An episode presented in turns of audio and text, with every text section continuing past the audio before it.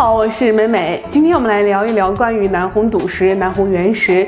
那说到赌石呢，大家一想起的肯定是翡翠赌石，这个大家并不陌生了。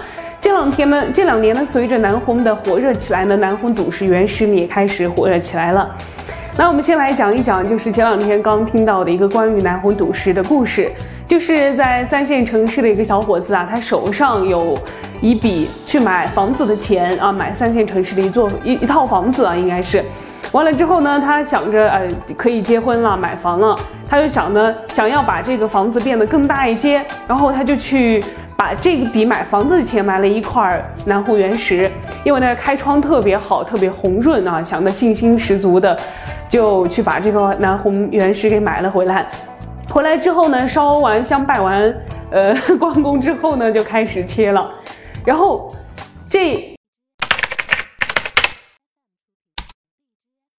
切着切着皮，先剥皮啊，剥皮完还是挺好的，觉得啊，这个别墅还是有有望了。然后第一刀切下去呢，哎，感觉怎么这个小房子的 卧室就没了。然后再切一刀下去，连客厅也没了。再切一刀下去呢，只剩个卫生间了，还是个公共卫生间啊！这个心真是哇凉哇凉的。那就是说明了这个南湖原石其实它的还是有很大的风险在里面，因为南湖原石的它内部变化非常大，特别让人琢磨不透。那还是有一句话，就是说是赌石有风险，投资需谨慎。那我们就来聊一聊这个。南红原石的皮料料子有哪一些？那首先最好的肯定是铁皮料了，然后其次是风化石料，完了是红皮料，还有最后一种是怪皮料。铁皮料是南红赌石中最上乘的赌料，赌中的胜率比较高，不易失手。但铁皮料原石价格相应就要高的很多，在挑选铁皮料时，以表面光滑、无裂、形状规整的为最好的。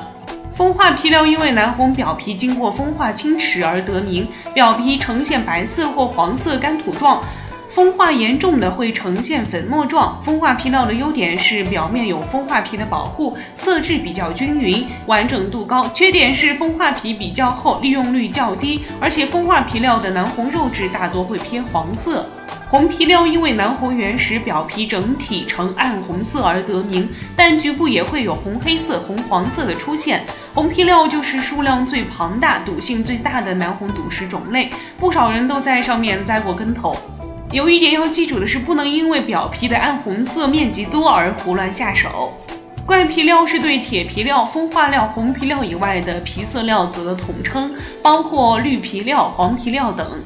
怪皮料在四川南红中产量比较低，而且原始体型一般都很小，但是赌性却很大，新手赌时很容易中招，不建议尝试。好了，了解更多的珠宝视频呢，请添加我们的微信号 j n a d 一七八九，我们下期再见，拜拜。